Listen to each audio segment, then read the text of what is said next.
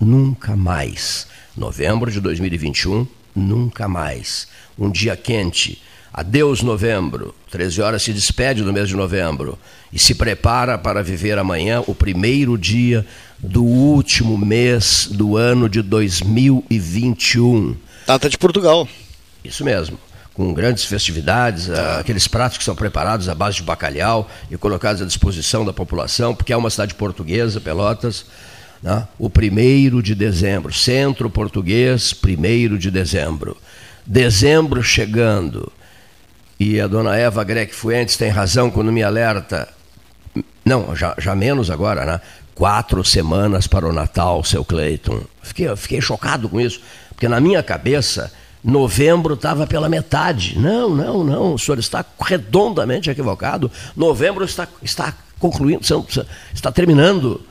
A velocidade do ano foi, foi uma velocidade de Fórmula 1 pilotada por, por, por. Como é que é o nome do piloto inglês? Lewis Hamilton. Lewis Hamilton. Lewis tá. Hamilton. Tá. Velocidades de Fórmula 1 assustadoras, impressionantes. Já a velocidade futebolística. No futebol não, não há necessidade de muita velocidade também, né? Já dentro do campo, no verde da grama, na grama verde dos estádios, um festival de decepções. Eu resolvi prestar uma homenagem ao Mortosa Flávio Teixeira. Tem o telefone dele? Tem. Pelos, qual é a homenagem que eu resolvi prestar ao Mortosa? Eu hoje peguei uma camiseta do Palmeiras, a camiseta número 8, bem verdinha, me foi presenteada por ele e pelo Filipão. Saí caminhando, coloquei a camiseta do Palmeiras em cima de, uma, de uns verdes, tá? É, como é que se chama? Agora me deu um branco agora, olha aqui, ó. Hortênsias. hortênsias. Uma belíssima uh, paisagem com hortênsias bem verdinhas. A hortência ainda novinha, tá? toda verde, hortência toda é aquele, verde. aquele corredor ali da é, entrada. Isso mesmo. Está florido? Não, não, corredor não, lá dentro. Coloquei a camiseta verde da Sociedade Esportiva Palmeiras, a número 8, com o, número da, o meu número de sorte, sobre as hortênsias. Olha só que fotografia, hein, Luiz Carlos Vaz? Coloquei sobre as hortênsias e coloquei a, a, a camiseta verde, belíssima do Palmeiras, ao lado das hortênsias verdes. Fiz uma série de fotografias, talvez vocês se interessem por elas, mas vou oferecê-las ao senhor Flávio Teixeira, o Mortosa, né? campeão pelo Palmeiras, campeão da Libertadores pelo Palmeiras, junto com o ah. Filipão. E eu, eu, passei a torcer para o Palmeiras em homenagem a eles. Mas você não se irritou com o Filipão certa feita, se estressou no rádio? Sim, mas é águas passadas. Águas passadas. Fui pessoalmente colocar a camiseta em cima das hortênsias para fotografá-la e, e, enviar ao, ao, ao, ao Mortosa e ao Filipão. Por essa conquista extraordinária da Sociedade Esportiva Palmeiras. Três vezes campeão da Libertadores da América. O Abel Ferreira, o português, é um senhor treinador de futebol. Hein? Que aula deu, né? Ah. E por outro lado, fiquei triste com o adeus ao Renato Portaluppi. Eu gosto do Renato. Fiquei triste com a fisionomia dele, você viu? É, levou, um... levou uma burdoada. Uma burdoada. chorou feito criança, né? Mas foi demitido pelo, pelo, pelo Clube de Regatas do Flamengo. O futebol é assim, né? É, o futebol é. é. isso mesmo, né? Já havia sofrido muito também o treinador do São Paulo, treinador do São Paulo, Rogério Ceni quando foi despedido pela, pelo, pelo Clube de Regatas do Flamengo. Isso é o futebol. aqui em Pelotas, por exemplo, aqui em Pelotas é um vale de sofrimento 2021, né? Cada, cada notícia é pior que a outra. É, o Rio Grande do Sul não está nada bom no futebol. O Rio Grande do Sul, não, cada notícia é pior que a outra. E os daqui investindo na mídia de Porto Alegre. Tem o Juventude, o Juventude tem um jogo mais. hoje, eu acho que também tem que se escapar. O Juventude está na luta pelo. Dificílima a situação Dificílima né? também. Pode então, ter dois há, rebaixados. Não né? há uma unidade em Pelotas. Eu conversava sobre isso com Paulo Moreira, Postos Paulo Moreira, que é hoje a loja de conveniências dos Postos Paulo Moreira, é o grande endereço para debate esportivo, é o grande endereço para debate político, para descontração e até para falar sobre músicas, as músicas dos anos 70. Mais os bolos inigualáveis da Dona Vera Lages, na loja de conveniências dos Postos Paulo Moreira, Loja essa que eu frequento quase que diariamente. Bom, nos recados iniciais eu tinha um recado a dar que desapareceu da minha mente. Vou chamá-lo, reapareça, por favor, porque eu estou diante de um microfone, vou ficar numa situação complicada e comprometedora se você não surgir. Mas por que, que eles desaparecem esses recados, essas mensagens? Dizem que é sequela da Covid. Né? Dizem que é sequela da Covid. Todo mundo me fala isso. Você tem uma coisa assim na ponta da língua para expressar e pensa assim. E some. Daqui, ela some. Ah, não é Tata Lang Viana. José desvia. Carlos, José Carlos Lang Viana, queridíssimo amigo, um forte abraço, prestigiando sempre o 13 horas todos os dias. Quando eu falo no Tata Lang Viana, eu me lembro do Gustavo Brusque Jackson, do Tapinha Racier, o Taualpa Racier, parceiros, grandes amigos da década de 80, né? amizades fortalecidas nos anos, nos anos 80. É, outro dia recebi uma carta do dono do Circo Garcia, é, dizendo que em breve vão, vão aparecer e tal. E, e, se eu lembrava, quando eles se apresentaram aqui, eu batizei o macaco Cleiton Rocha. Na minha cabeça, anos 80. Segundo Marcelo Costa Santos, não, Dindo anos 90. 90. Será que vive ainda o macaco? Não, não, faleceu em Bagé. Morreu? Não, tudo em Bagé. Comigo é tudo em Bagé. Olha aqui, ó. Eu quase morri em Bagé e o macaco Cleiton Rocha morreu em morreu Bagé, em Bagé. Quando o circo foi a Bagé. O Luiz Antônio Caminha e o Luiz Carlos Vaz é que diziam: enquanto você trabalha, o outro Cleiton Rocha passeia, corre mundo, visita o mundo, com toda a mordomia do mundo, né? Possível e imaginável. Mas o Cleiton Rocha Macaco morreu em Bagé. Ele foi batizado nos anos 90. Também fiquei sensibilizado com uma longa mensagem que recebi. Muito obrigado, Paulo Robola Ribeiro. Nosso Muitíssimo ouvinte. obrigado. Olha aqui, ó. Sempre uma, ouvindo em Canguçu. Nos ouve, nos prestigia em Canguçu. Me mandou uma mensagem muito interessante. Essa mesma mensagem eu quero estender ao nosso comentarista de futebol colonial. Almerindo Santos. Almerindo dos Santos, que teve a gentileza de passar uma gravação. Que gravação é essa? Eu vou ter que dizer aqui, eu não havia falado nisso, mas vou falar agora. Uma gravação com um familiar do Cleiton Rocha de Canguçu.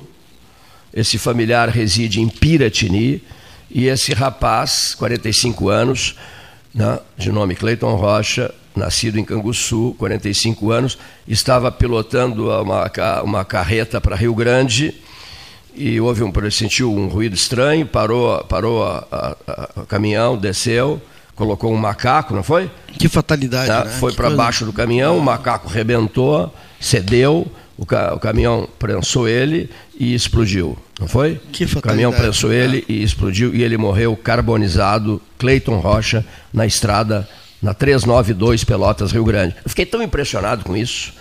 Eu fiquei muito impressionado com isso, sobretudo quando colocaram os familiares dele em contato comigo. Me deixou muito impressionado. Ah, Mas é um assunto que eu conversei contigo, com o Leonir e com poucas pessoas, a boca pequena, é. né, sem eu não. Eu fiquei não... muito impressionado também com, a, ficaste com, com isso, a, né? Com a fatalidade. Com... Porque um amigo meu me mandou uma mensagem dizendo assim: é, foi bom o fato de a polícia e, e a. Como é que chama? A Ecosul, Ecosul a concessionária. Terem, não terem dado o nome da pessoa, né? ou seja, Sim. não foi dado, só colocaram as iniciais e a idade, 45 anos. Mas o nome teria causado certamente muita surpresa e tal, né? O nome da pessoa completo não foi dado na ocasião da tragédia na, na 392.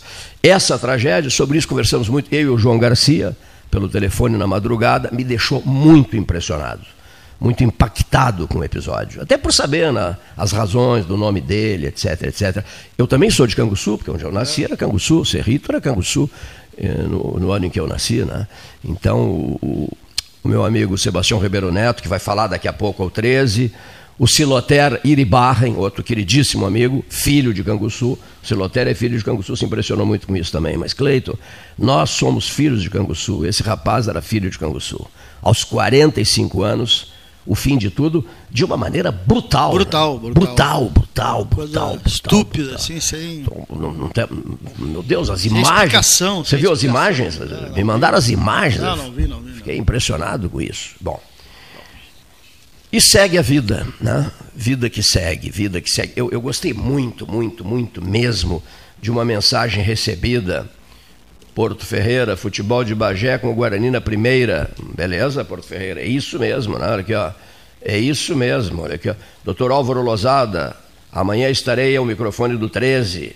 Não, mensagens que eu estou recebendo aqui. Mande você também as suas mensagens para cá, 991 25 6333, 981 14 8808. 991 25 6333, 9 8114 8808, que a gente radiofoniza, né, Gastão? A gente Sim. repassa, repassa as informações, né? E é muito importante isso. Eu, eu gosto uma barba de transmitir os recados para ver, para ver o, o, o, que, que repercute as coisas do 13, né? os temas que são, que são examinados aqui a repercussão que isso tem. Tem muita gente cobrando, por exemplo, o Pelotas Verde Frutífera Multicolorida, mas não é o momento, né, Gastão? Você não vai plantar nada agora em novembro, nem em dezembro, né? Não é, não é período de plantio. É, até setembro dava. Até, é, não, não, eu sei, mas é os momentos certos. Somente a grama, né? Eles grama serão. Setembro, concordas? Né? Eles é. serão. Eles serão. Uh, divulgados. Né? Serão divulgados devidamente, devidamente divulgados, né?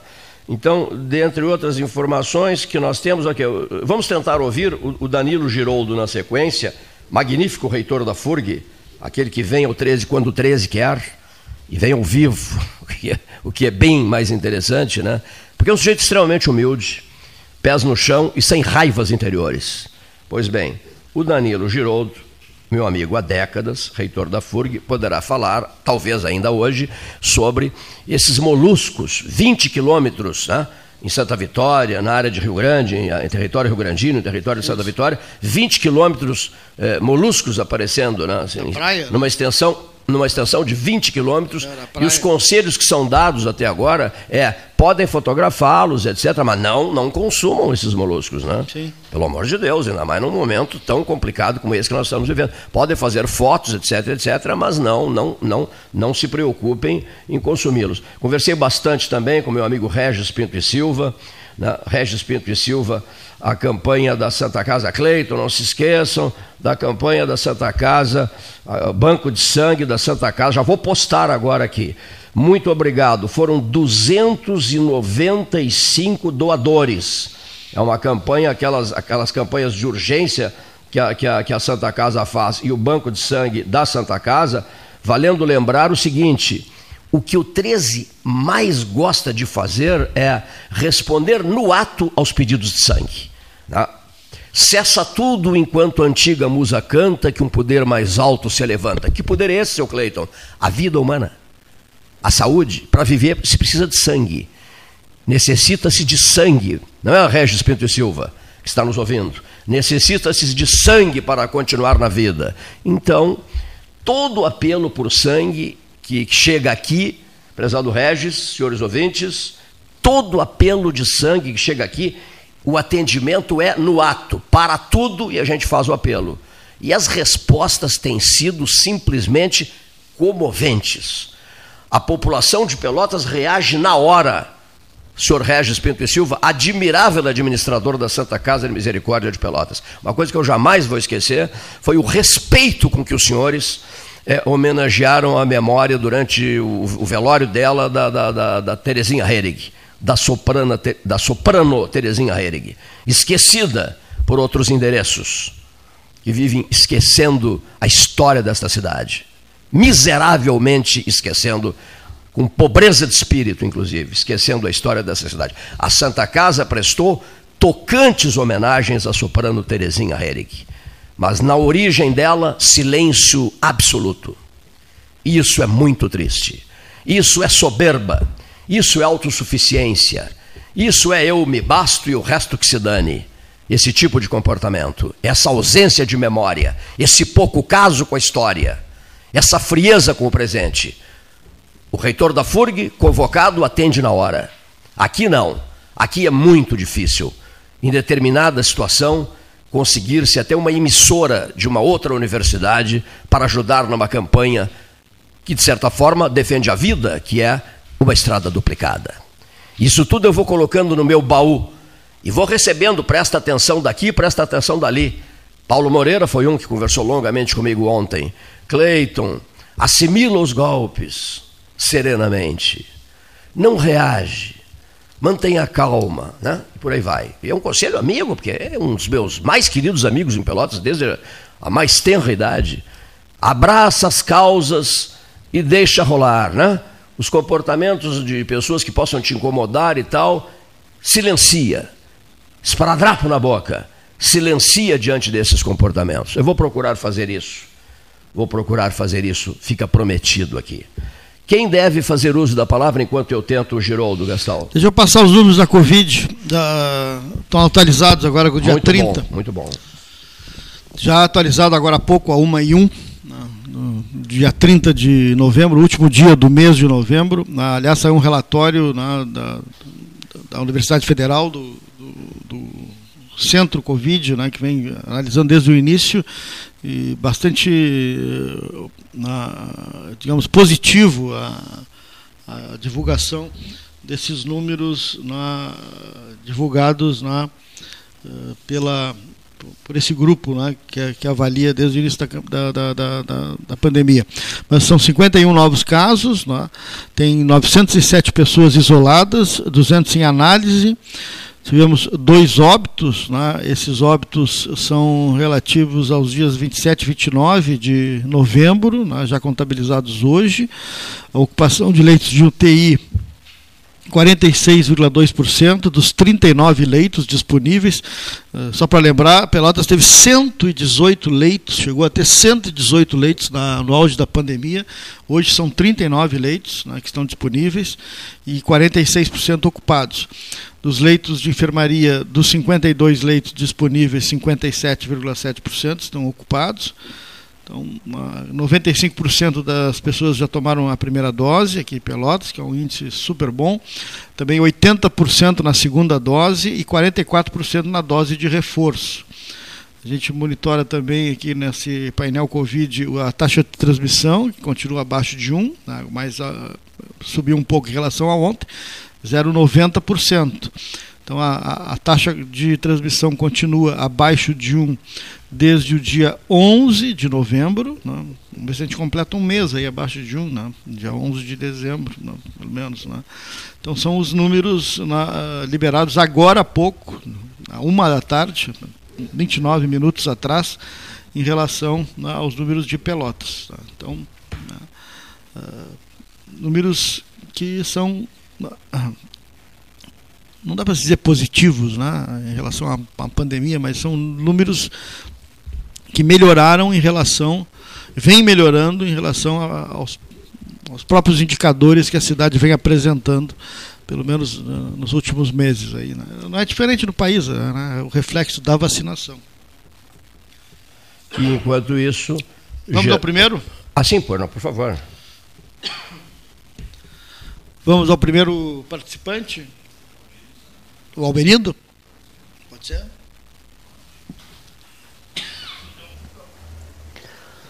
Boa tarde, Cleiton, Paulo Gastal, Leonir Bade, amigos e amigas do 13 Horas. Hoje eu vou falar sobre o assunto do futebol colonial aqui de Pelotas e que integra esses clubes aí também da nossa região. Em reunião realizada no, há dois meses atrás, ficou definido entre a Associação Colonial de Pelotas, a ACP, do futebol da colônia, é que os, os campeonatos de 2020 e 2021 não ficam cancelados. Então não constará em ata, e, aliás, constará em ata esse detalhe, e não teremos na Departamento Estatístico, então, detalhes sobre esses dois anos devido à pandemia. Mas clubes e, e a diretoria da ACP se reuniram e, e então marcaram o campeonato para 2022, que deverá começar por volta do mês de março. É, são os clubes que confirmaram suas participações. São eles: Esporte Clube Arroio do Padre, do Arroio do Padre. Cascata Futebol Clube da Cascata, quinto distrito de Pelotas.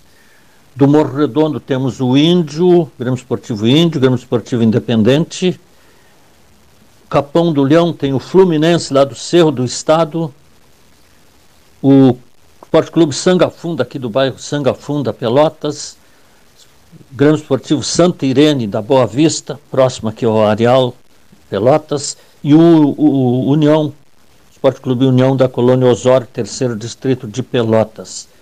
Nós temos nas próximas reuniões a, as discussões, os debates relativos à inscrição de, de atletas porque entra também os detalhes do atleta veteranos, a partir de quantos anos, também o sênior também tem diminui um ano para participar também, então esses detalhes todos ainda não estão oficialmente é, concretizados.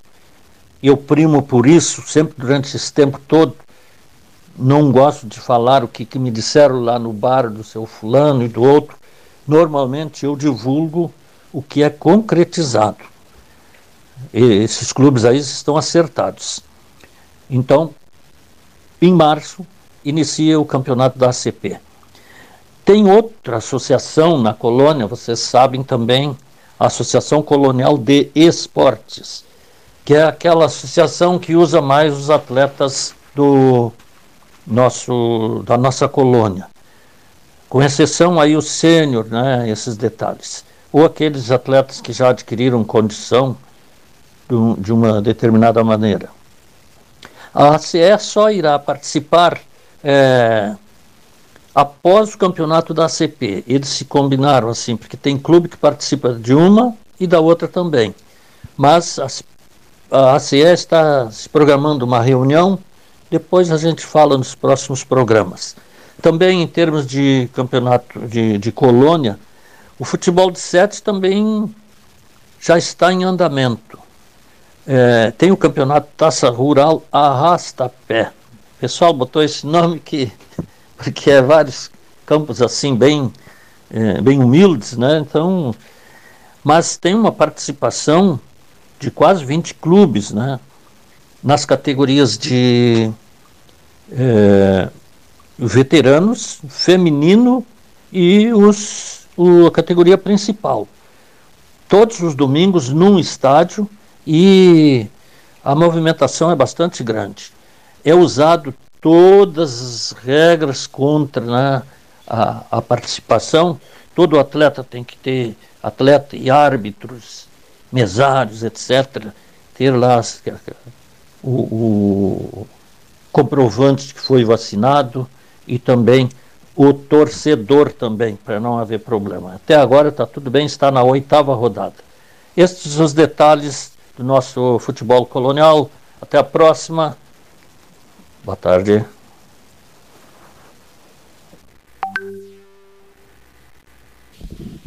Obrigado, Almerindo, grande figura, né? Almerindo Santos. Fazia horas que não aparecia aqui no 13 Horas, né? E reaparece neste último dia de novembro. É 1 de dezembro, data da independência portuguesa. Flávio Ferreira, presidente do PSDB? Esteve recentemente em Brasília ele que foi secretário municipal, né, ontem falou o deputado federal Daniel Trezessiak, PSDB ainda na, o Afonso Ram também fala hoje, quer dizer, uh, ainda repercutindo né, esta, esta uh, prévia que determinou a escolha do governador de São Paulo, já tem ex-governador de São Paulo fazendo conjunturas de, né, junto com partidos trabalhadores, enfim, uh, após as prévias começam as uh, situações que podem ser decorrentes dela. Né? Flávio Ferreira. Boa tarde, meu amigo Cleiton Rocha, Paulo Gastal, demais componentes da mesa do 13. Esta tarde de terça-feira, dia 30 de novembro, onde o assunto que toma conta de, de todas as rodas, de todos os noticiários, é, e não poderia ser diferente, é obviamente essa a chegada da nova variante da Omicron, é, que certamente já, já deve estar é, transitando aqui no Brasil. É, Cleiton, eu, uma análise que, que faço de pronto, assim, num primeiro momento, é que é, certamente o mundo parece até o momento não ter aprendido nada com a função da pandemia.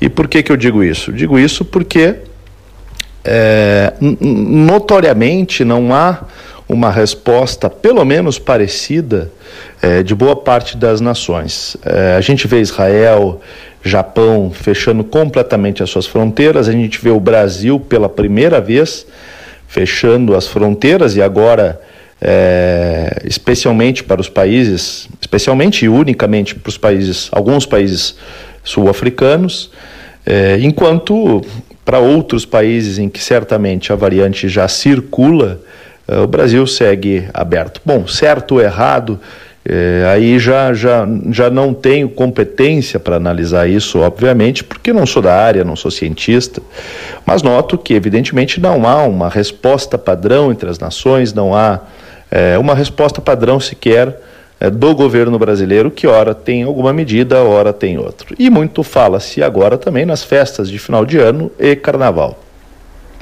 E a avaliação que eu faço, Cleiton, é, tendo em vista todos os, os, as informações que se tem até agora dessa nova variante, é que ela parece, ao que os cientistas têm revelado, ela parece ser mais transmissível, mas ao mesmo tempo ela parece ser menos letal, ou seja, os sintomas não são graves, as internações não são tantas e por óbvio que, e graças a Deus, as mortes também não, é, não, não aconteceram ainda e não deverão ser tantas.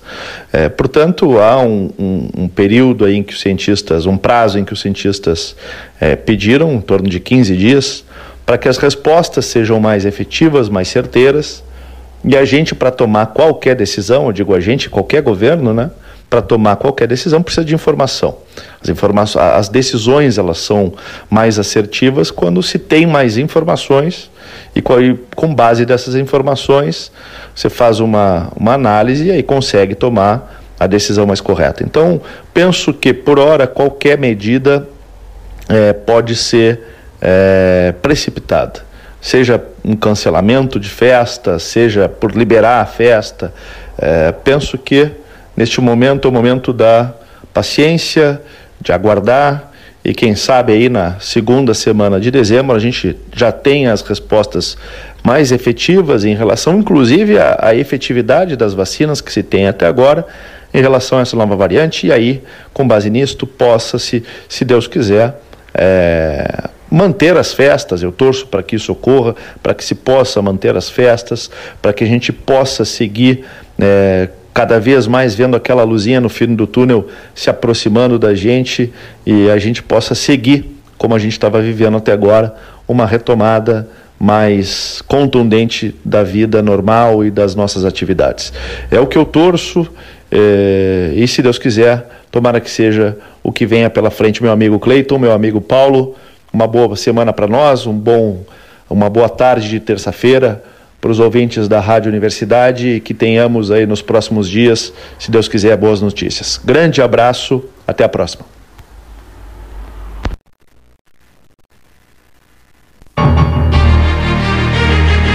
Associação Comercial de Pelotas é um dos órgãos mais antigos do país, sempre em defesa da classe empresarial, com uma história marcada pela transparência e pelo compromisso com seus associados. Faça parte do nosso quadro de sócios. A ACP está localizada no edifício Palácio do Comércio, Rua 7 de Setembro 274, telefone 3028 1541, com o ramal 200. A SPO ampliou e inovou. Há 40 anos prestando serviços em arquitetura e construção. Agora também é consultoria imobiliária especializada. As tendências no mercado de imóveis, projeções, prospecções, oportunidades e as melhores estratégias e logísticas de compra e venda. Mande um WhatsApp para 53 98117 8685 ou ligue para 53 3028 9944 e converse com a equipe SPO. Aquarela Tintas, uma empresa com equipes especializadas em Pelotas, Rio Grande e Porto Alegre. Aquarela Tintas, Rua General Osório, 1259. Telefone 3225 5000. E também na Avenida Dom Pedro I, telefone 3281 1714. Aquarela Tintas. Ferragem Sanches, Barros Cassal 16, Arial. Fone 3228 4188. De segunda a sábado, das 8 às 12 e das 13h30 às 18h30. Material hidráulico, material elétrico, tintas, vernizes, tinners, máquinas serra mármore, furadeiras, cimento cola e ferragem em geral. Ferragem Sanches, Barros Cassal 16, Arial. Tu conhece aquele ditado, né? Em terra de vacinados, quem usa. Perdoem, nós vamos interromper um pouquinho a, a, a, as mensagens do 13 horas para ouvir um rápido depoimento, porque ele está realmente sobrecarregado, de um amigo muito querido, uma pessoa muito tranquila, que vem comandando com muita firmeza e muita e com elevada responsabilidade a Fundação Universidade do Rio Grande. Professor Danilo Giroldo, reitor da FURG. Boa tarde, Danilo. Boa tarde,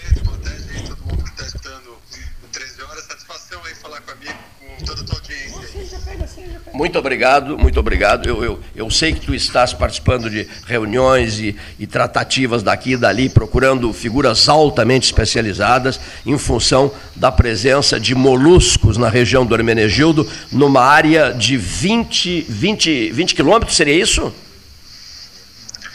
É, eu, eu recebi essa informação, né? O nosso pessoal é muito é muito atento aqui à FURG, ela, a FURG trabalha com o monitoramento da, da praia, né? Daqui de Rio Grande até o até o Chuí constantemente, a questão dos mamíferos e, e bom, toda a experiência que a gente tem aí na oceanografia, né, Cleiton? Então eu recebi essas fotos e soube que a comunidade lá estava realmente precisando de um apoio já desde sexta passada, na verdade, eu soube dessa, dessa questão e, e, a preocupação da comunidade lá, né? Então o professor o Lauro Barcelos, nosso diretor do Complexo de Museus aqui do, do CCMAR, ele é que me acionou, me passou isso e pediu justamente um apoio para que a gente pudesse tentar ajudar no diagnóstico, né?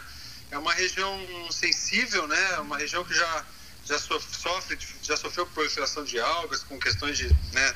Maré vermelha. Lá e tudo. Então a gente precisa ter atenção realmente com, com, com, esse, com esse lugar. Até acho. Eu realmente gosto muito, né? Quando posso, vou Hermenegildo. Gosto muito daquela região. É um paraíso, né? O, o, o, é. o, o conselho que talvez fosse necessário dar, reitor, fosse assim, eh, fotografe os moluscos se quiserem, tem muita gente fotografando, mas cuidado, né, no sentido de recolhê-los, né, porque eh, daqui a pouco alguém pensa em preparar um prato, etc., porque é alt, ah, altíssimo, altíssimo risco. Né? Né? é, bem lembrado, ah. porque é, pode ser né, uma das hipóteses, né, não estou aqui afirmando nada, como eu falei, de ter consultado nossos especialistas né, nisso aí, mas pode acontecer mortandade por, por algas tóxicas, né? E aí o consumo desses moluscos, se for por conta de algas tóxicas, é extremamente perigoso para o consumo humano. Né? Então, sempre que há mortandade de moluscos, é, é preciso ter muito cuidado. Né? Por isso até é bom que, que possa se identificar logo as causas disso, mas é uma das possibilidades. Então, portanto, é muito cuidado, inclusive com com alimentação, né, a partir desses, desses moluscos aí. Até porque essa área é uma área respeitável, 20 quilômetros, né, uma área respeitável. É, bastante coisa, alguma coisa deve ter acontecido, né, alguma coisa grave deve ter acontecido. Mas às vezes é fenômeno natural essa floração dessas algas tóxicas, né, de flagelados que, que produzem Sim. toxinas, e aí como os moluscos são filtradores, né, então eles vão filtrando a água com essas algas tóxicas e isso se acumula neles, né, então é preciso ter esse cuidado. Mas eu, como eu digo, não é uma afirmação, né, Cleiton? Nós precisamos ter aí bastante cuidado, mas vamos tentar colocar o nosso pessoal nosso aqui da oceanografia para para dar um suporte técnico aí para a comunidade. Já fiz, já fiz, já fiz um, uma coisa grave, é. Já fiz um pedido a ti, um especialista será providenciado para amanhã, né? uma pessoa altamente especializada da FURG, por iniciativa do seu magnífico reitor, que está conversando comigo agora e com os ouvintes, e também aproveito para saudar o brilhante Lauro Barcelos, quando citaste o nome do Lauro, o Lauro é uma referência no Rio Grande do Sul e no país, e o Lauro já está envolvido nessa questão, prezado reitor Danilo Giroldo, da Fundação Universidade do Rio Grande. Pouquinho. Um abraço aí para você e para todos os seus ouvintes aí, tá bom? Muito obrigado e aguardo o especialista para amanhã. O, mu- muito obrigado pelas suas atenções de sempre, prezado Danilo. Tá bem, um grande abraço aí. Um abraço. Professor Danilo Giroldo, reitor da FURG, hein? senhor presidente da Associação Comercial de Pelotas, Mauro Bom. Os moluscos, 20 quilômetros na área, com moluscos na beira da praia, no Hermenegildo, o que vem preocupando e bastante. O pessoal do, das, as autoridades da área já estão mobilizadas, né? Eh, autoridades do Estado estão sendo acionadas e, uma, e um alerta à população. Até podem fotografar os moluscos, mas nada mais além disso, não é? Os altos riscos da saúde humana, eh, as pessoas têm que a pessoa tem que ficar atenta diante desses, desses riscos, desses perigos, dessa exposição ao perigo. Aliás, a vida é uma exposição permanente, senhor Mauro Bom, ao perigo. Seja bem-vindo. Muito obrigado, o senhor está filosófico hoje. Além de jornalista, Pobre historiador, ainda está filosófico. Pobre de mim, pobre de mim. Não, mas a vida é boa, meu amigo. A vida é boa. Os percalços que encontramos servem para o nosso amadurecimento pessoal É verdade. E profissional. E- e- isso mesmo, olha aqui, ó, isso mesmo. Olha aqui, eu até tinha dito no início, o Gastal, nesse meio tempo entrou, entrou Rio Grande, eu tinha feito um registro de algo que eu, que eu achei muito, muito interessante. Olha aqui só. A vida é muito estranha. É preciso tristeza para saber o que é felicidade. O barulho para apreciar o silêncio. E a ausência para avaliar a presença. né? É isso a vida, né? É isso a vida. E nós temos que nos adaptar, nos, nos situarmos, etc. Agora nós estamos, por exemplo, mergulhados, eu quero depois lhe falar sobre isso, o Gastal, o Leonir e eu, nesse esforço gigantesco de todos para qualificar mais e mais o 13 horas para o ano de 2022, esse tão distante ano de 2022, que virá um dia, né? Virá um dia, né? Esse 2022 virá um dia. Bom, mas enfim, nós estamos organizando no detalhe, na minúcia, as 13 personagens do ano 2021, a retrospectiva de 2021, a equipe votando, os 35 colaboradores do 13 votando, personagens, número, vamos preservar o número 13. O programa se chama 13, né? Sim. Então, 13 personagens no voto, seu Gastal, no voto aberto. Vo- vo- Voto aqui será um voto aberto, né? como sempre, como sempre ocorre. No 23 de dezembro, a partir das 13 horas, até as 16 horas e 30 minutos, Três horas e meia, dona Ana, muito prazer e alegria imensa em revê-la. Três horas e meia de conversa, de debate, de voto, de análise disso, daquilo, daquilo outro, o ano eleitoral, as perspectivas, os candidatos, o que, que foi de bom que aconteceu. Por exemplo, eu descasquei um pêssego ontem à noite, um pêssego dos deuses. Um pêssego não é amarelado, tem, tem o bem amarelado, aquele eu não sei nada, dá nomes aos pêssegos. Tem o bem amarelado, mas é um pêssego ah, mais escurinho e tal. Molar?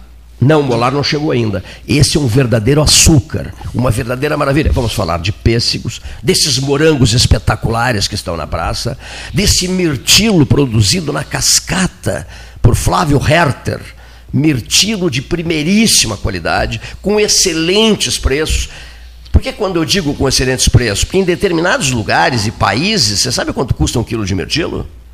200 reais, 250 reais. Sabe Puxa, disso, né? não Em sabia. países avançados, país, sim, o mirtilo é um, um, das pedidas mais caras da face da terra. Isso aí é o preço de uma picanha no Japão. É, exatamente.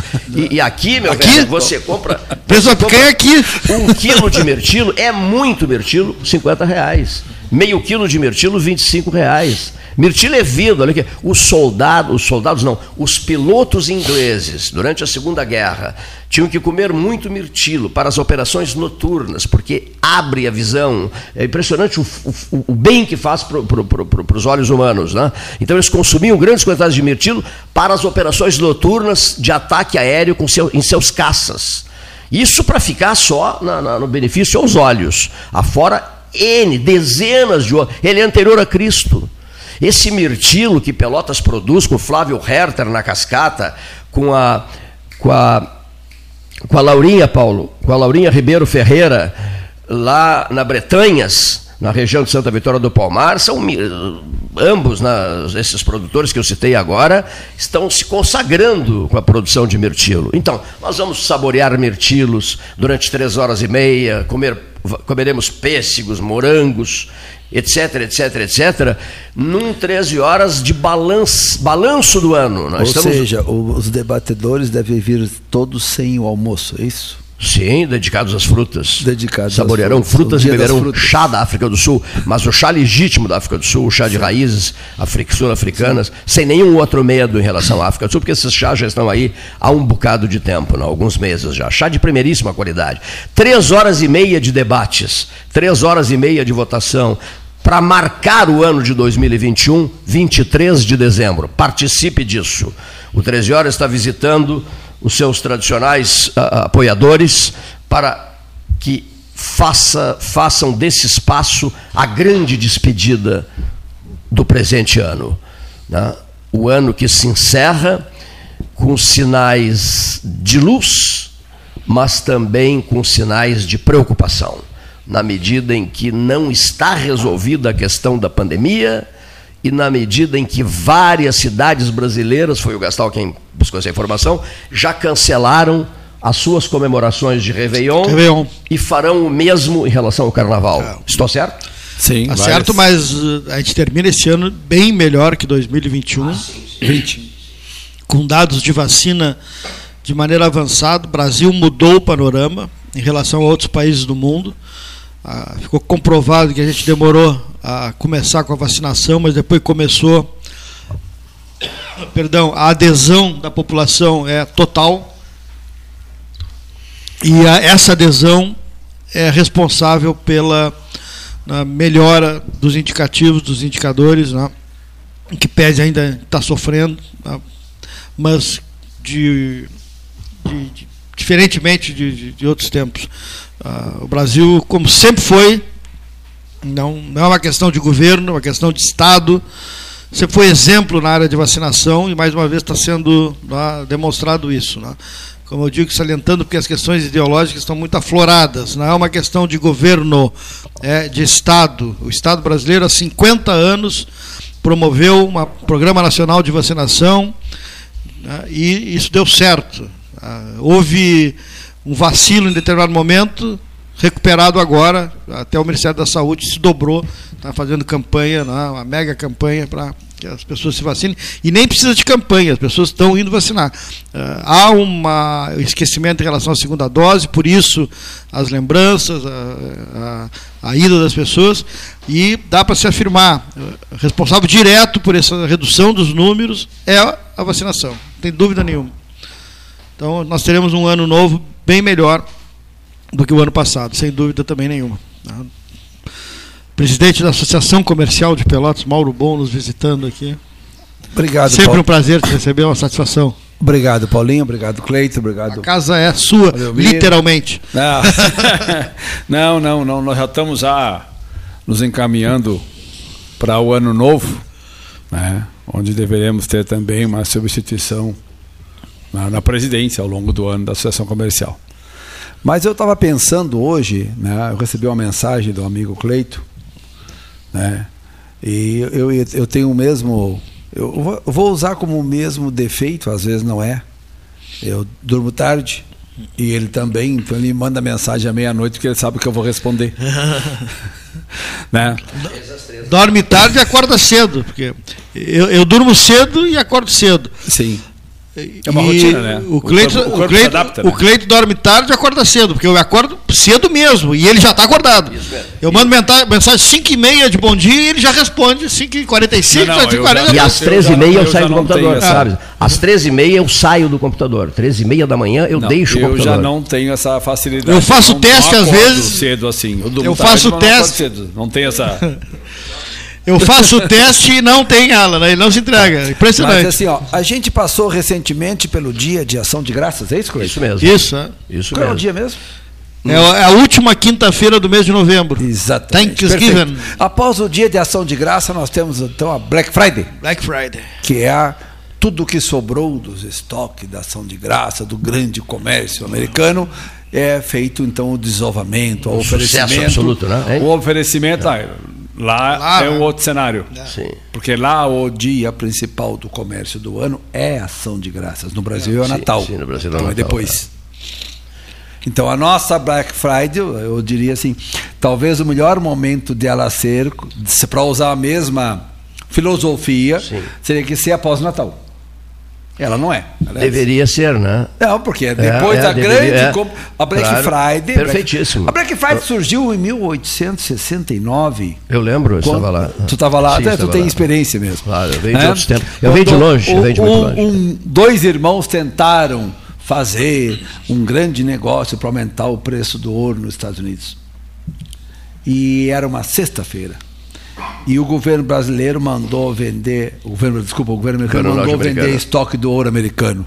Então aquilo que ia ser um boom foi um Caiu. caiu.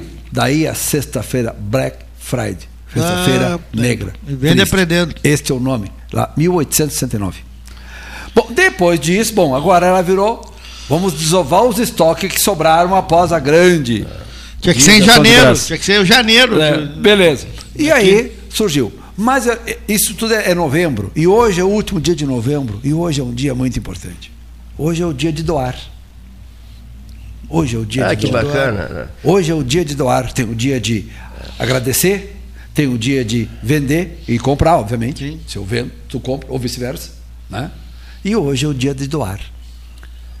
E o dia 5 de dezembro é o Dia Internacional do Voluntariado. Olha aqui só, muito obrigado. Foram 295 doadores na ah, Regis Pinto Silva, Santa Casa de Misericórdia, na Semana Nacional do Doador de Sangue. Exatamente. né? Dentro dessa, dessa linha de raciocínio. Né? Existe o doador de sangue, existe o dia, mas é o dia de doar qualquer coisa. Banco então hoje é o dia Santa de Casa. doar. Tem o dia de agradecer, tem o dia de vender, Que de maravilha. comprar e hoje é o dia de doar. De doar. E o dia 5 de dezembro é o Dia Internacional do Voluntário. Olha aqui. Nós temos a nossa associação comercial, estamos hoje trabalhando na doação aqui no Mercado Central. A nossa parceiros voluntários, Cleito, que tu Sim. sempre valorizas tanto. Ah, é verdade. Parceiros voluntários, nossa diretora de responsabilidade social, Maria Helena Torres Nedel, está hoje numa campanha fazendo, valorizando o dia do doador. O que, que você tem para doar? Maria Helena, você, por dela, exemplo, ao longo dos anos que eu te acompanho, eu percebo inúmeras vezes você doar o seu tempo e o seu prestígio para ajudar quem precisa. Isso é doação. Ou seja, não há necessidade. Hoje é o símbolo do dia de doar, mas não há necessidade de esperar o dia de doar para doar. É sempre, Você pode né? doar todos os A dias. qualquer momento, é isso mesmo, né? Né? A nós, esse ano, a nossa parceiros voluntários tocou várias campanhas: alimentos, material de higiene, fralda geriátrica, fraldas infantis para os hospitais Que beleza. e roupas e agasalhos. Citaste a Maria Helena. Citei, que é a Ah, nossa diretora de responsabilidade eu- eu- social. Muito minha amiga, e fiquei lembrando do professor Jorge Luiz Nedel, Paulo conviveu bastante com ele também, foi vice-reitor da Universidade Federal de Pelotas na gestão do professor Engelori de Souza, e, puxa vida, o Nedel, não, o Nedel é um grande parceiro, né, da família, né? Sim. É da família, o ex-vice-reitor do FIPEL, Jorge Nedel. Então, correção, hoje é o correção. Carlos Wiener Nogueira, eu gosto que eles corrigem, o celular está aí para isso, 981 14 8808 991 256333. Olha só, rapaz, o recado Douro, olha aqui. Bretanha é em Jaguarão. Maravilha. Eu falei que Bretanha. Era em Santa Vitória, Era em você Santa falou Vitória. isso. Não, não, não, não, não. Me atrapalhei, me atrapalhei, Carlos. poderia Wiener ter Nogueira. te ajudado, eu percebi. A nossa amiga, a nossa amiga. Paula. Ah, ah, Paula. Paula, Paula, Paula, Paula, Paula Ferreira, Paula, Paula Ribeiro Ferreira, na produtora de Mirtilos, mais o Flávio Herter lá na Cascata. Bretanha é Jaguarão. em Jaguarão. Pegue um mapa de Tem um Zona Sul. Bretanha que divide Isso. Jaguarão de Arroio Grande. Fique, é, eu estou complementando. Pegue uma, um marca-texto, pegue um mapa da Zona Sul, fique um fim de semana inteiro estudando a região, para não dizer que a Bretanha é em Santa Vitória, seu Cleiton. Olha só que crueldade do Carlos Wiener Nogueira, hein? Tô brincando. Olha aqui, aquela muda maravilhosa, Carlos Wiener Nogueira, de Carvalho, Gastal, morreu. Não prosperou. Fiz de tudo para que ela sobrevivesse. Eu acho que foi por causa dessa seca toda aí, né? Que eu plantei lá fora, morreu. Infelizmente, perdi essa muda eh, de carvalho que eu recebi eh, de presente, do Frederico Ribeiro Caran. Bom, prosseguindo o baile, baile. Ah, um camarada mandou uma mensagem muito interessante sobre uma coisa que o 13 Horas andou dizendo outro dia, vamos corrigir aqui. Uh, Paulo deve lembrar, é sobre a parada da diversidade sexual em Pelotas, que os camaradas resolveram usar um tapete vermelho, né? segundo uma, uma, uma notícia publicada uh, pelo Amigos de Pelotas.com.br. Né? Bom, aí nos perguntaram aqui no ar se seria no Guarani, não foi, Paulo? Um ouvinte perguntou se seria no Guarani. E outros interpretaram que isso ocorreria no período de carnaval. Não. A resposta que veio agora não é carnaval, é a festa gay.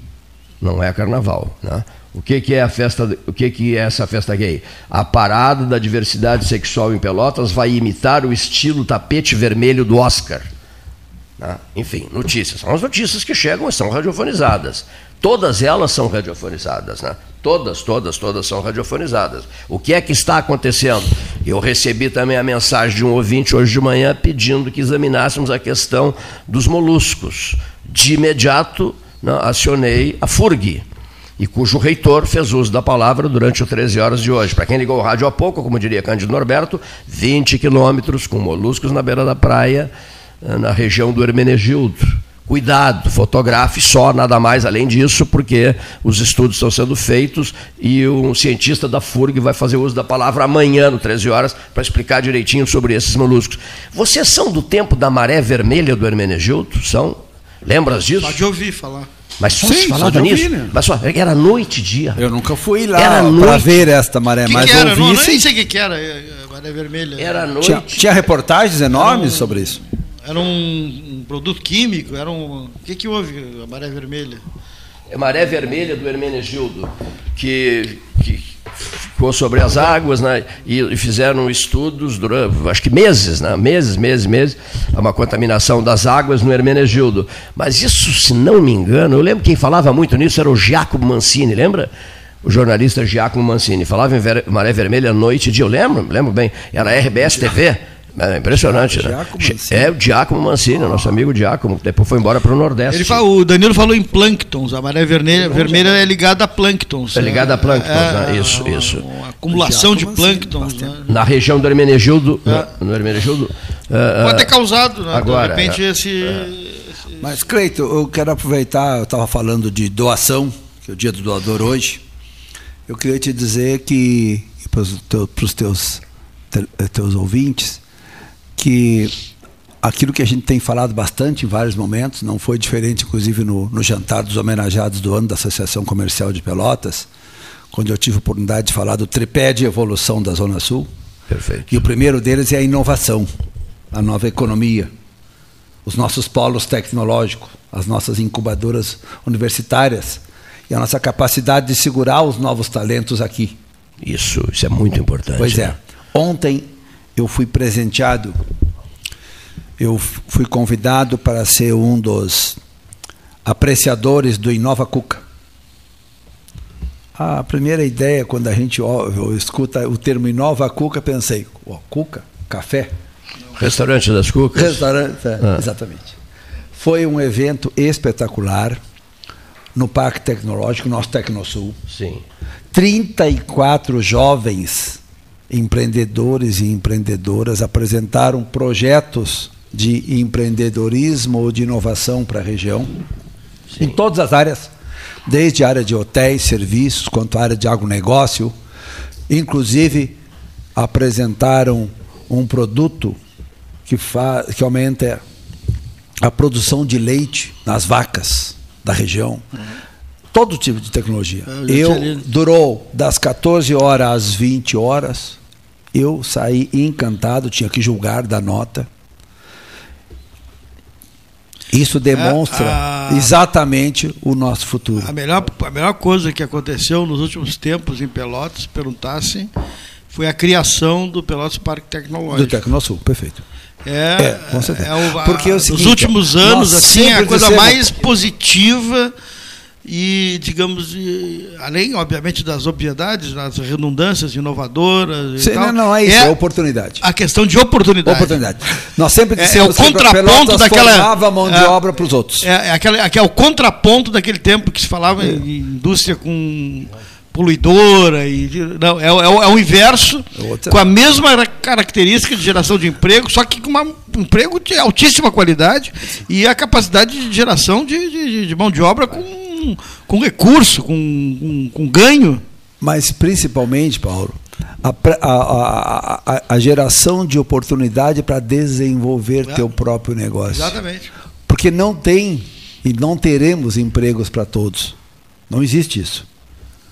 né? O modelo econômico da globalização mundial, o- a gente pode concordar ou discordar da globalização, mas ela existe, ela está aí. É. Ela traz muitos benefícios e alguns malefícios, como tudo na vida.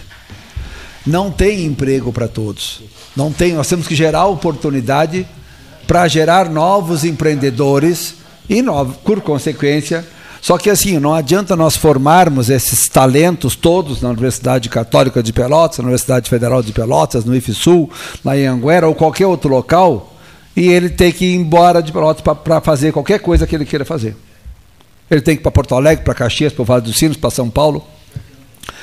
E este é o grande desafio. E eu quero aqui dar os parabéns pelo que eu percebi ontem. Todas as inovações que eu assisti ontem, de Pelotas, de São Lourenço, de Rio Grande, eu realmente saí encantado e me lembrei do discurso nosso aqui da mudança da Zona Sul passa pela nova economia. Ontem foi um dia, uma, uma tarde espetacular, cara. Como os nossos jovens têm talento, só precisam de oportunidade, senão eles vão embora.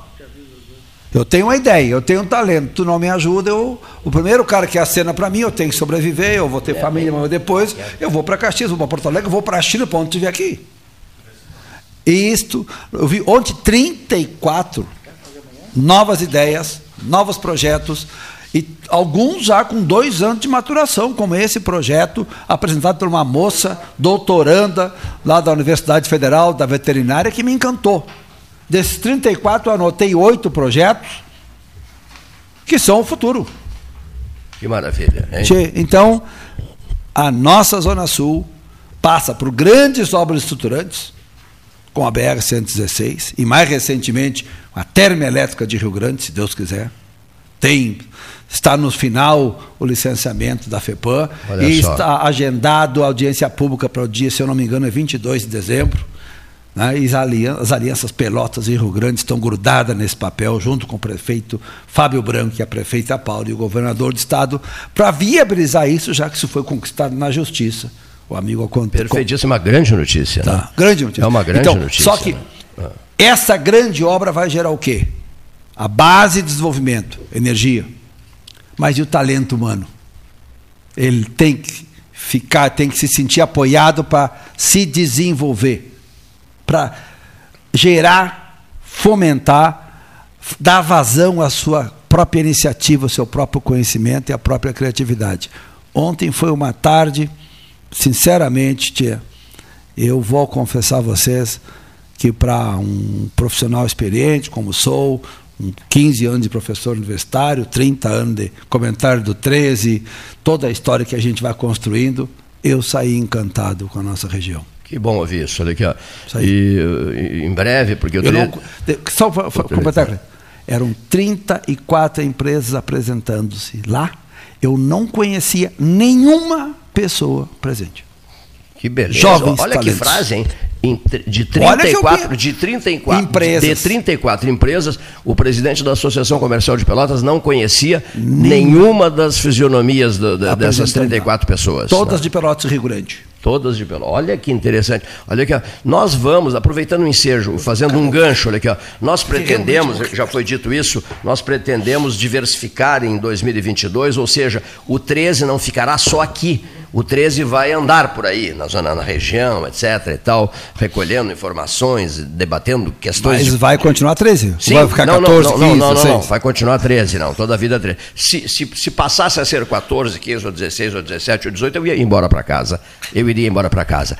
Mas outro dia, o, o dono do, do, do Torre agora, né? O Praça 15 será o, o, edifício Torre com, 20, com 25 andares. Então ele que é outra outra outra coisa vai mudar a fisionomia do centro. Aí ele me convidou, a primeira pessoa a anunciar essa essa obra fui eu, há vários anos, né, numa iniciativa do Cimarino Dávila, que é íntimo amigo dele, Isso. e o Caxiense entrou conversando com os ouvintes do 13. Aí ele me disse: "Você quer subir até o último andar comigo?" E, claro, não tem nenhum problema. Tem medo de altura? Eu digo: "Não, não tenho medo de altura." E fomos, subimos. Aí ele me disse lá, lá na parte mais alta, estava uma tarde belíssima, se enxerga o São Gonçalo, o Arroio Pelotas, se enxerga tudo, toda a região, Pelotas inteira. É e, um espetáculo. É um espetáculo. Realmente, o, o, o edifício Torre vai ser um espetáculo. Aí ele me disse assim, Cleiton, te agradaria a ideia de transmitir com esse ventinho batendo no teu rosto e tu olhando essa paisagem toda, Pelotas inteira, mais o São Gonçalo e o Arroio Pelotas? Te agradaria fazer uma transmissão aqui de cima? Digo, mas é evidente que sim. E eu me motivaria muito mais em fazer uma transmissão, até num dia em que fosse possível fazer Mauro Bom, uma conclamação à cidade por uma determinada causa. Vou dar um exemplo, vou dar apenas um exemplo. Quando o governador do estado esteve aqui em visita ao 13, uh, lá sei eu, um mês, mais, mais, dois, três meses atrás, uh, eu, eu disse a ele, o senhor integrou a comissão UFPEL 200 anos de Pelotas, o prefeito da Paula também, Luiz Carlos Vaz, a turma toda aqui, vários do 13, vocês integraram a comissão José Rodrigues Gomes Neto, nosso decano aqui, vocês integraram a comissão FIPEL 200 anos de Pelotas e todos foram uh, unânimes na ideia do parque dos 200 anos. Então eu fiz essa cobrança ao governador do estado, porque ele foi integrante da comissão, escolhido por mim, a prefeita Paula foi integrante da comissão, escolhida por mim, e chegou-se a uma a um acordo né, na, nessas reuniões todas de que Pelotas teria o Parque dos 200 anos. Não conseguiu ainda fazê-lo, né?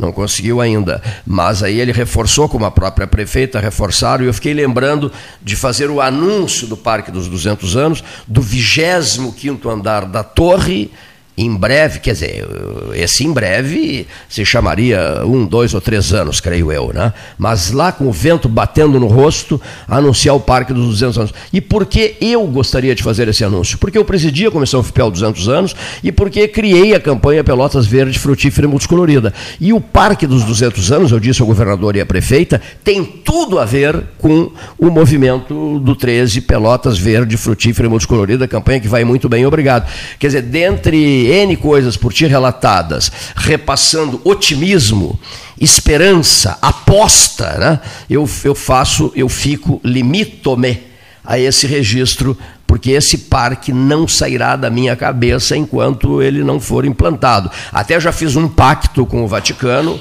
tipo assim, me ajude, companheiro Francisco, vizinho Francisco, me ajude, porque eu não quero ter uma conversa pessoal com Pedro, né? Eh, eh, mas aí já no outro. No...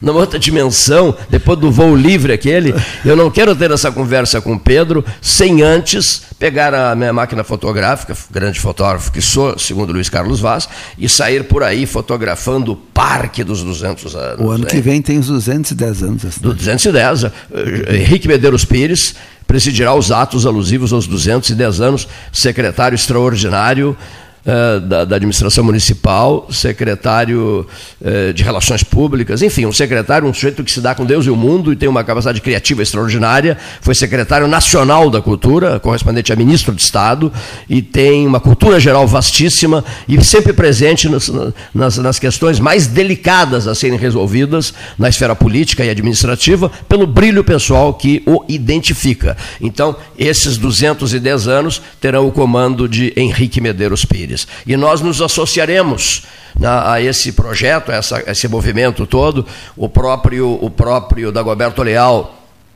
da CPO, Artefatos de Concreto Pedro Osório, né, que está à frente de um grande empreendimento que é o Riviera Condomínio Clube. Né, o, ele está sonhando, e eu já estou fazendo tratativas com Gramado, para que a pelota de couro, lá nos fundos do, do, do Riviera Condomínio Clube, nos altos do Laranjal, para que a pelota de couro atravesse as águas do Arroio Pelotas, com drones sobrevoando essa pelota de couro e o Marcos Gomes fazendo a, a, travessia, para que essa imagem fique sendo uma das imagens dos 210, 210 anos de Pelotas, no dia 7 de julho de 2022.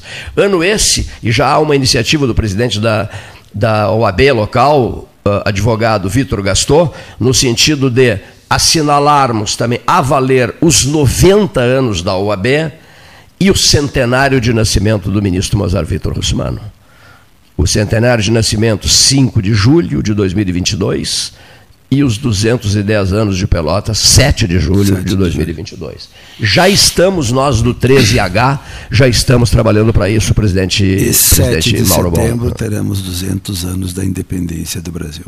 E, e, mais os 200 anos da independência no 7 de setembro. E veja, e acrescente-se a tudo isso, acrescente-se a, tudo, a esse prato, acrescente-se eh, eleições, deputado, senador, deputado estadual, deputado federal, governador, presidente da República e Copa do Mundo, meu velho. E ainda por cima, uma Copa do Mundo em dezembro do ano que vem.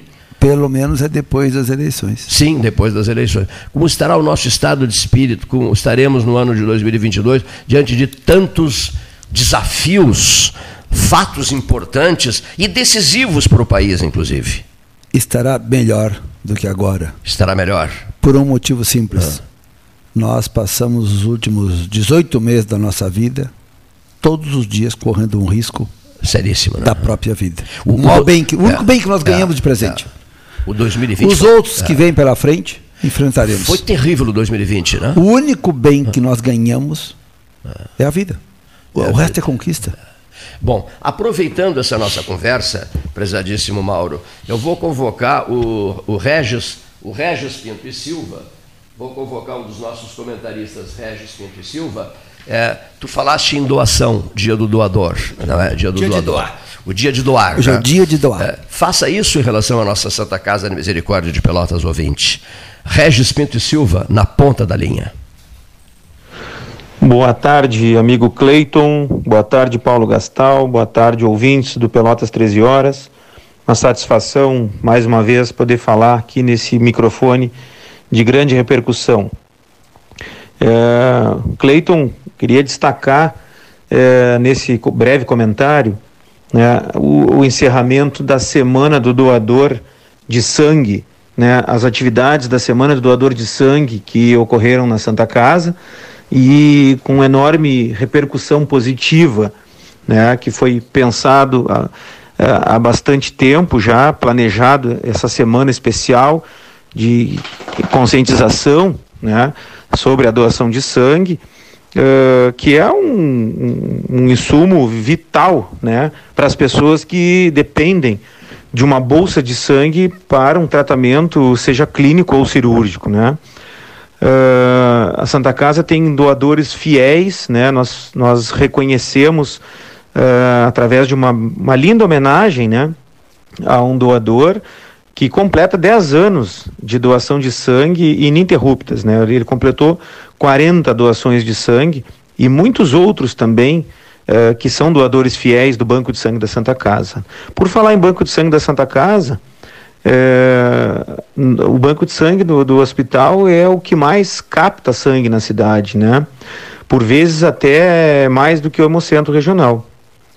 E abastece é, os principais hospitais da cidade, né? O Banco de Sangue da Santa Casa.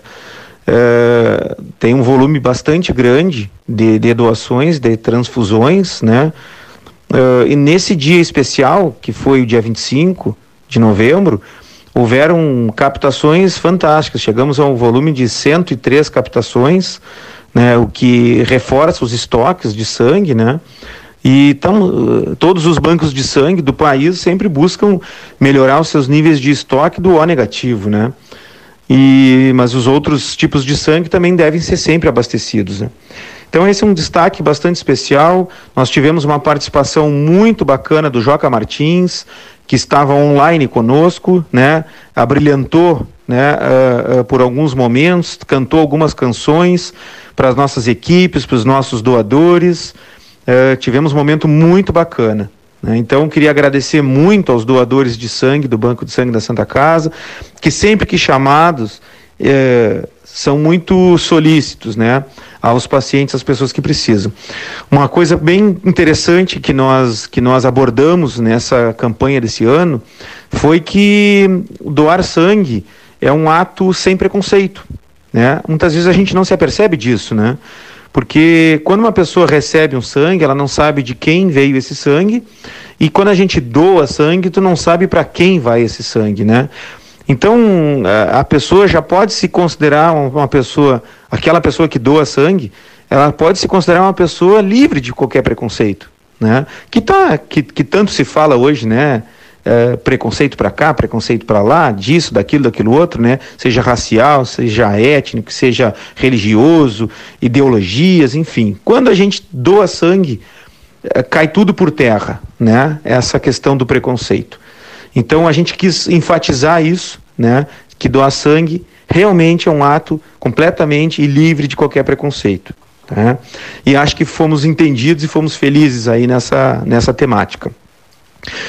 Então, deixo mais uma vez né, uh, o, o, o, convite a todos uh, e o alerta também para todos, né, para que sempre que puderem, procurem o banco de sangue, seja o banco de sangue da Santa Casa, seja o Hemocentro Regional, né, mas doe, doe sangue, porque esses estoques de sangue nunca podem eh, zerar, nunca podem zerar, porque sempre tem alguém precisando eh, do teu sangue, do teu tipo de sangue, certo?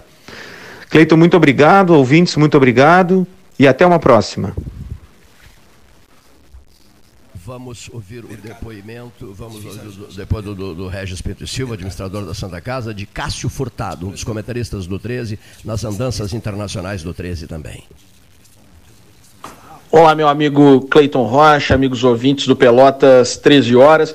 Como sempre, uma satisfação muito grande falar aqui nesse microfone. Hoje, para falar de uma notícia ingrata, que é o avanço da variante Omicron do SARS-CoV-2, o vírus responsável pela pandemia de Covid-19, que começou na China ainda em 2019 e passou a se alastrar pelo mundo em 2020 e 2021 pois nós temos agora essa variante que vem da África do Sul, que está no sul do continente africano e que apresenta dezenas de mutações e de aperfeiçoamentos em relação às variantes anteriores.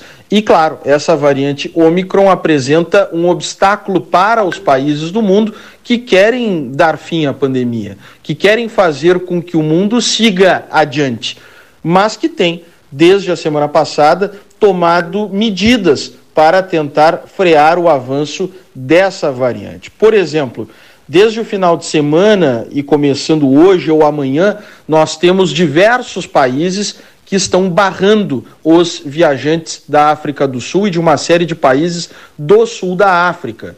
O Brasil é um desses países, assim como Estados Unidos, Canadá, França, Itália, Alemanha, Austrália, Japão e tantos outros.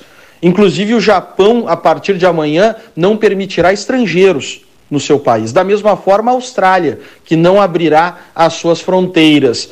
Mas nós temos países tomando medidas individualmente e também medidas em conjunto. Por isso que hoje ocorrerá uma reunião entre os ministros da Saúde do G7, um grupo dos países mais poderosos e ricos do mundo, que definirão medidas em conjunto. Portanto, há muita expectativa, há muito medo, há muito receio sobre quais serão os próximos passos dos países em individual, dos grupos organizados de países, seja da ONU ou da Organização Mundial de Saúde, ou do G7, ou de outros grupos de países, e também das fabricantes de vacinas, do lado da ciência e da tecnologia, o que ocorrerá nos próximos dias, nas próximas semanas, para tentar frear essa variante tão perigosa que é a variante Omicron. Portanto, nós teremos todas as nossas atenções voltadas para isso nos próximos dias e semanas. Por hoje era isso, um forte abraço a todos e até a próxima. Muito obrigado, Cássio. Mesa 13, Hora Oficial Lótica Cristal, Salão Amarelo, Palácio do Comércio, Associação Comercial de Pelotas, 14 horas 25 minutos. Antes da saída de Mauro Bom, presidente da Associação Comercial de Pelotas, As grandes apostas estão lançadas para 2022, não é, Mauro? As grandes apostas, as grandes expectativas regionais. E que se fortaleça esse espírito de unidade regional, porque a 116 não está pronta, muita coisa depende ainda de ações de governo e de uma pressão violenta das lideranças locais, como atua, por exemplo, presidindo o ACP. 2022 talvez nos ofereça raios de sol, né?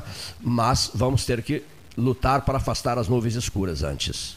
Eu acredito que os, os passos estão no caminho certo, mas temos desafios grandes. A questão recursos, a questão burocrática, a questão ambiental, por exemplo, que envolve tudo isso que nós estamos falando envolve questão ambiental, envolve questão burocrática, questão de legislação e envolve questão política também.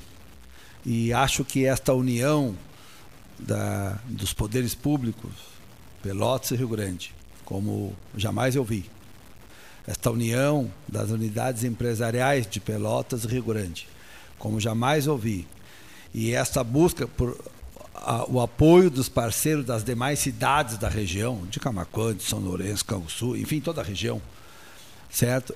Que também é, não é tradicional essa união de todos em prol de um objetivo comum, ou de um objetivo que vai ajudar todos. Sim.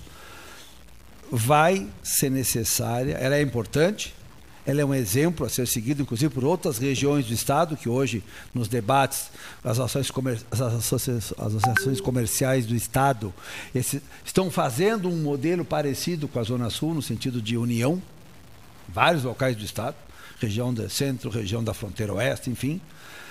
Ela não pode e não vai arrefecer. Ela vai continuar unida, com os mesmos objetivos e com o mesmo propósito, porque esses propósitos são maiores que o eu, elas são para nós. E isso eu percebo claramente. Recentemente participamos esta união pública e privada, empresarial e de gestores públicos numa reunião em Porto Alegre, justamente no sentido de ter apoio de todo mundo para que isto não esmoreça. Só vai ficar concluído a 116, talvez final de 22, talvez mais. Temos a ponte do Camacuã, temos a, a recuperação da ponte de São Gonçalo. São desafios a serem vencidos, além de trechos que ainda exigem nova licitação. Eu tenho pensado muito nisso. Tá? Na ponte do Camacuã, é, na ponte do São Gonçalo. E trechos e, que trechos precisam nova licitação. Tá? E trechos que precisam Então a gente comemora as é. coisas boas? Sim. Mas, mas, mas, tem que reconhecer mas, que. É. Mas não. Não está pronto. A missão não está cumprida. É. Não está. E a mesma coisa vale agora para a termoelétrica de Rio Grande, vale para tantas outras coisas, como o Hospital Regional da Universidade Federal e tantas outras coisas que a gente precisa estar unido e ter o propósito. Um hospital ousado, que seja dito, né? Porque será Mas um hospital regional. Ele, todos né? isso ah eles passam por questões ambientais, é burocracia, orçamentárias e políticas. Não é uma não só esqueçamos, Não esqueçamos que não é um item né, só. São não, vários. São vários são várias itens, né? questões né? são vários ambientais, itens, né? burocráticas, orçamentárias, sem o dinheiro não há, e políticas. E mais. Há interesse, é, interesses ou interesses políticos. É, como dizia o doutor Brizola. Isso e, e, e ainda tendo pelo caminho né, uh, o compromisso eleitoral nosso né, de saber votar no, no, no ano de 2022 eh, em pessoas que estejam sintonizadas com os nossos mais ardentes desejos de valorização da região. Confere? Confere. Votos. Nós precisamos aumentar a nossa representatividade regional e local votos de uma boa tarde de trabalho. No celular, uma pergunta.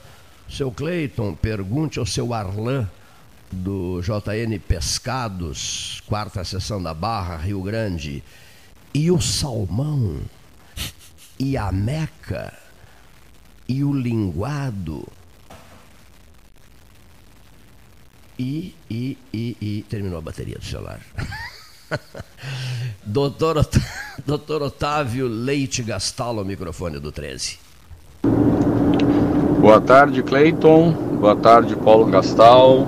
e boa tarde, ouvintes do Pelotas 13 Horas. Passado este final de semana, o assunto não poderia deixar de ser o assunto eleitoral, na medida que se encerraram as prévias do PSDB, aliás, um processo penoso e cheio de dificuldades enfrentadas por um dos grandes partidos da nossa nova República.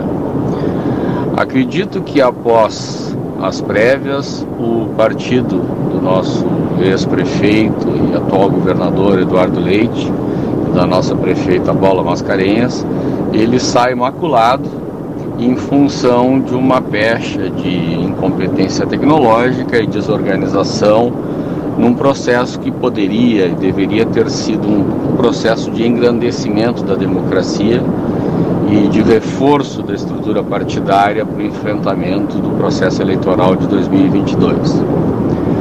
Ocorre que a saída do PSDB desse processo, ela o torna, ao meu ver, um partido menor, colocando-se novamente como uma figura de coadjuvante desse processo de 2022, em função muito mais da escolha de um pré-candidato do partido que se afasta do ideário de uma alternativa ao que está posto no próximo ano e principalmente de aceitação de um modelo de política que é aquele modelo rechaçado pela maior parte da população brasileira, no qual o candidato ele varia suas convicções ao sabor do vento e aquele que um dia foi o Bolsodória hoje se coloca como principal opositor, ou pelo menos uh, manifesta-se na, na mídia como principal opositor ao atual governo Jair Bolsonaro.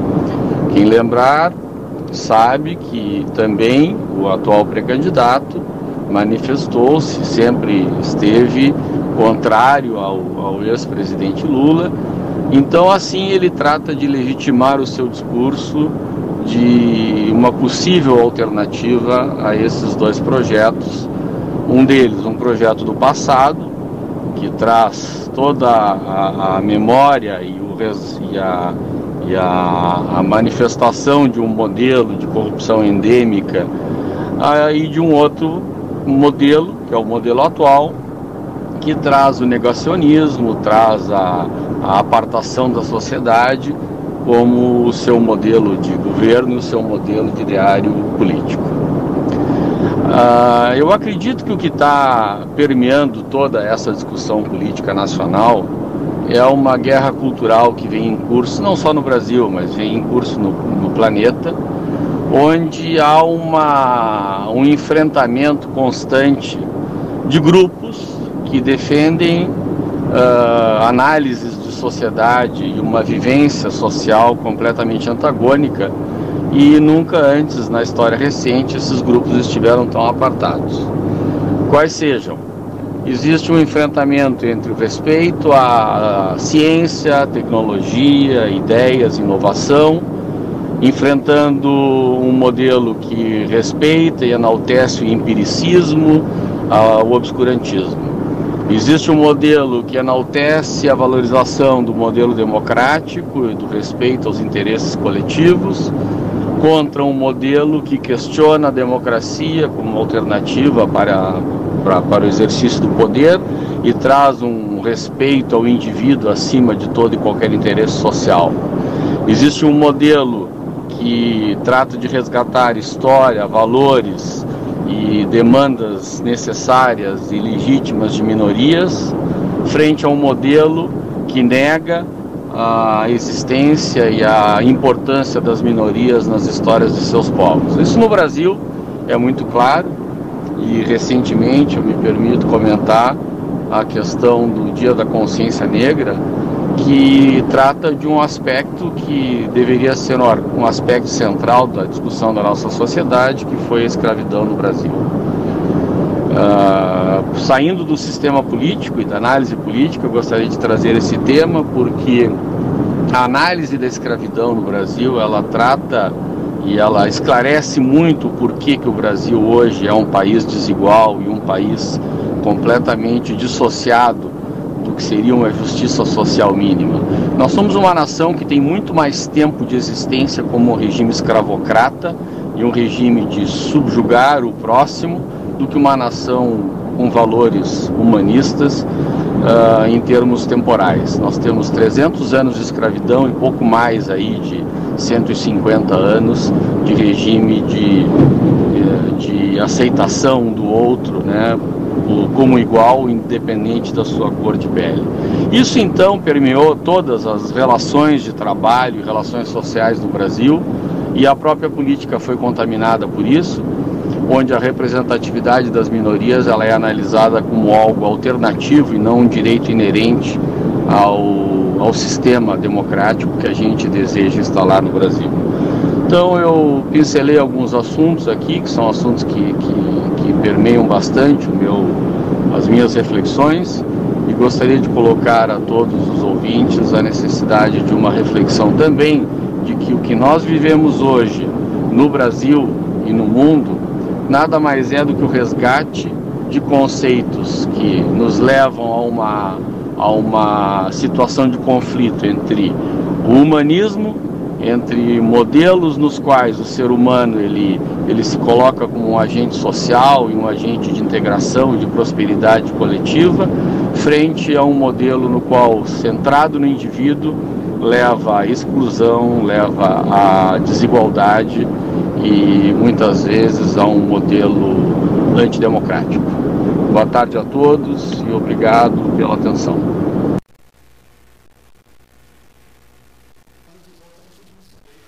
Mesa 13, mesa 13, ótica cristal no pulso em todo lugar, a hora cristal 14h37, calçadão da Andrade, calçadão da 7 de setembro e nas grandes transmissões do programa 13 horas. Vamos dar um pulo ao Distrito Federal, a cidade de Brasília, onde se encontra o deputado federal Afonso Ram. Boa tarde, Cleiton Rocha. Boa tarde aos ouvintes do 13 horas. Parabéns aí pelo teu programa, pela interação com a comunidade pelotense, com toda a Zona Sul. É, o deputado Afonso Rã, tenho feito um trabalho muito forte aí na liderança como presidente da frente parlamentar em defesa da conclusão da nossa BR-116 e do contorno de Pelotas. E hoje eu queria falar bastante do contorno de Pelotas, que é uma obra que vai ser concluída agora na virada do ano, janeiro, meados de fevereiro, devemos estar com esta obra totalmente concluída.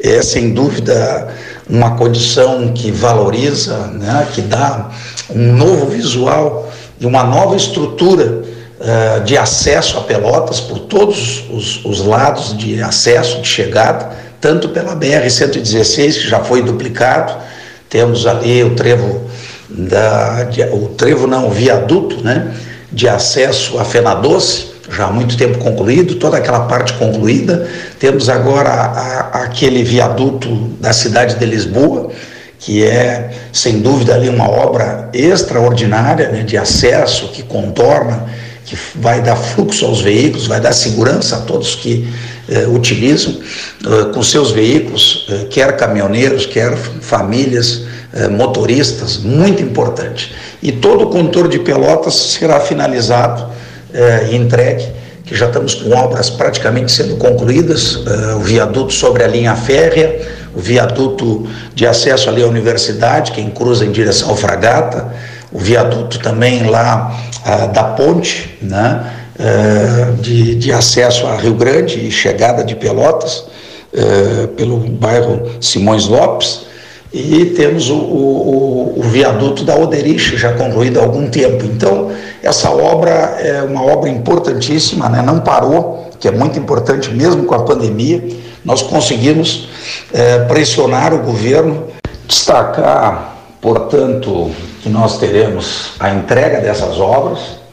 Isso é muito importante o trabalho que fizemos né, como presidente da Frente Parlamentar em Defesa da Duplicação, da conclusão dessas obras e naturalmente temos algum atraso, né, mas isso é decorrente é, do cronograma, as questões burocráticas de alguns trechos, mas nós vamos ter no ano que vem mais de 90% do trecho de duplicação da BR-116 concluído.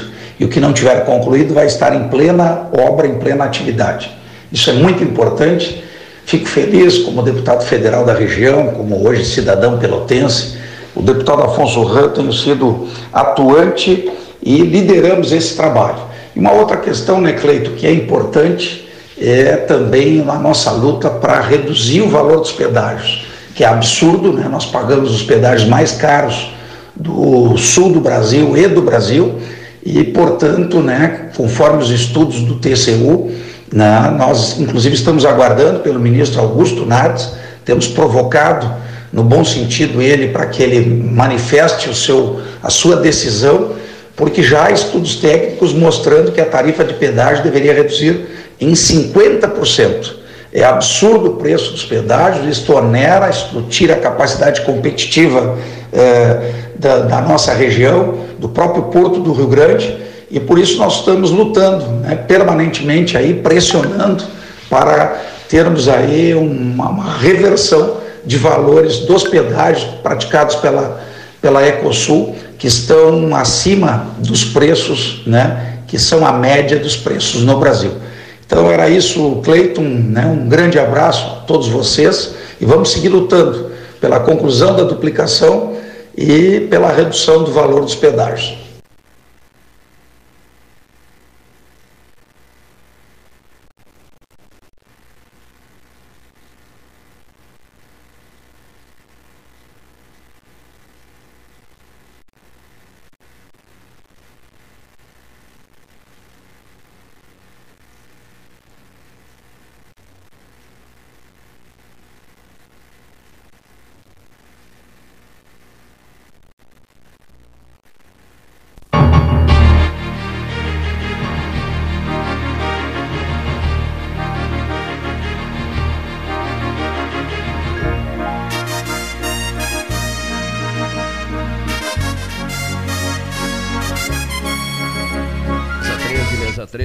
Tarefas referentes à terça-feira, dia de feira ali na zona do Big, dia de grandes produtos coloniais à disposição do público. Hora oficial Ótica Cristal, 14 horas 43 minutos. O 13 estará de volta amanhã com a presença do secretário municipal da Fazenda, Jairo Dutra, com a presença do comentarista Silvio Chaigar, da turma do 13, discutindo é, temas importantes como impostos e tal, a crise, a pandemia, as pessoas muitas no desemprego, as pessoas com dificuldades financeiras e essa necessidade de um entendimento elevado, superior entre o poder público municipal e sua área fazendária e a população de Pelotas. Uma boa tarde.